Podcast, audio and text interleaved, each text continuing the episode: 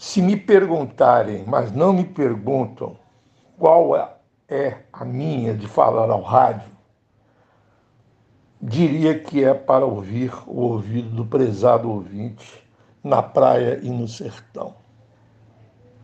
Pois não creio minha fala possa ter influência no poder. O historiador Ricardo Dalbuquerque Frota Maranhão me gozava dizendo que eu tinha a ilusão de escrever acompanhando passo a passo a atualidade. Meu saudoso amigo mencionava meus livros, Brizula, o samba da democracia, Leonel Brizola e Lula, Colo, a cocaína dos pobres e a jangada do sul. E agora,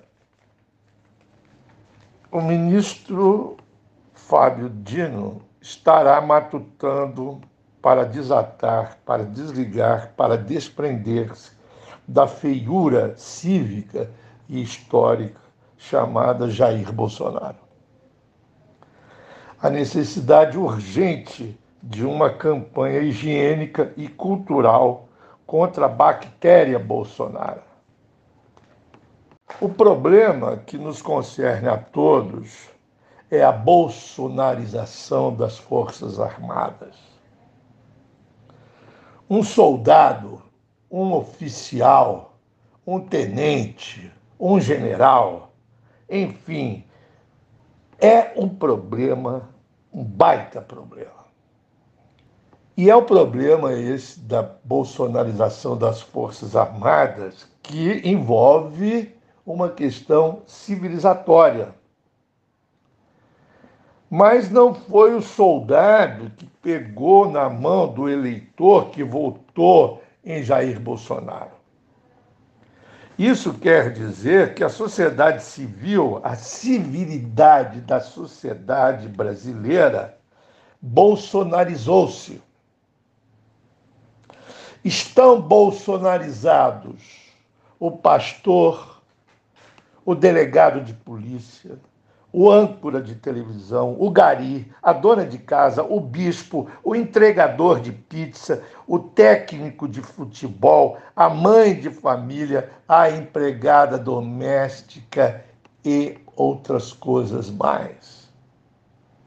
Então, eis a pergunta crucial que deveria ser objeto da ministra da Cultura: por que e como a sociedade bolsonarizou-se. E como é que se faz para desbolsonarizá-la? Essa é a questão antropológica crucial que envolve até o peito da mãe, até o leite do seio materno, até o matricídio coletivo até a matança física e cultural da mãe gentil. Outro dia, Lula identificou Bolsonaro com fascismo. Bolsonaro seria um líder fascista. Ele derrotou Bolsonaro, mas o bolsonarismo continua aí. Acontece o seguinte: o povo brasileiro não sabe o que é fascismo. A palavra fascismo vem, e para o povo brasileiro, fascismo é facilidade, é arrumar facilidade. Ninguém entende o que é o fascismo.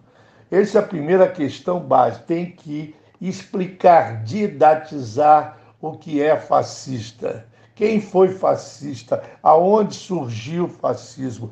Teve ou não teve fascismo nos anos 30 no Brasil? Plínio Salgado, qual é a diferença de Plínio Salgado, fascista, para o pretenso fascismo de Bolsonaro? Isso tem que ser discutido. Por exemplo, o Trotsky dizia que todo fascista é um pequeno burguês enlouquecido, mas nem todo pequeno burguês é fascista. É preciso conceituar o que seja fascismo, porque senão a política vira uma babel do vocábulo impróprio e quem se dá mal é o povo.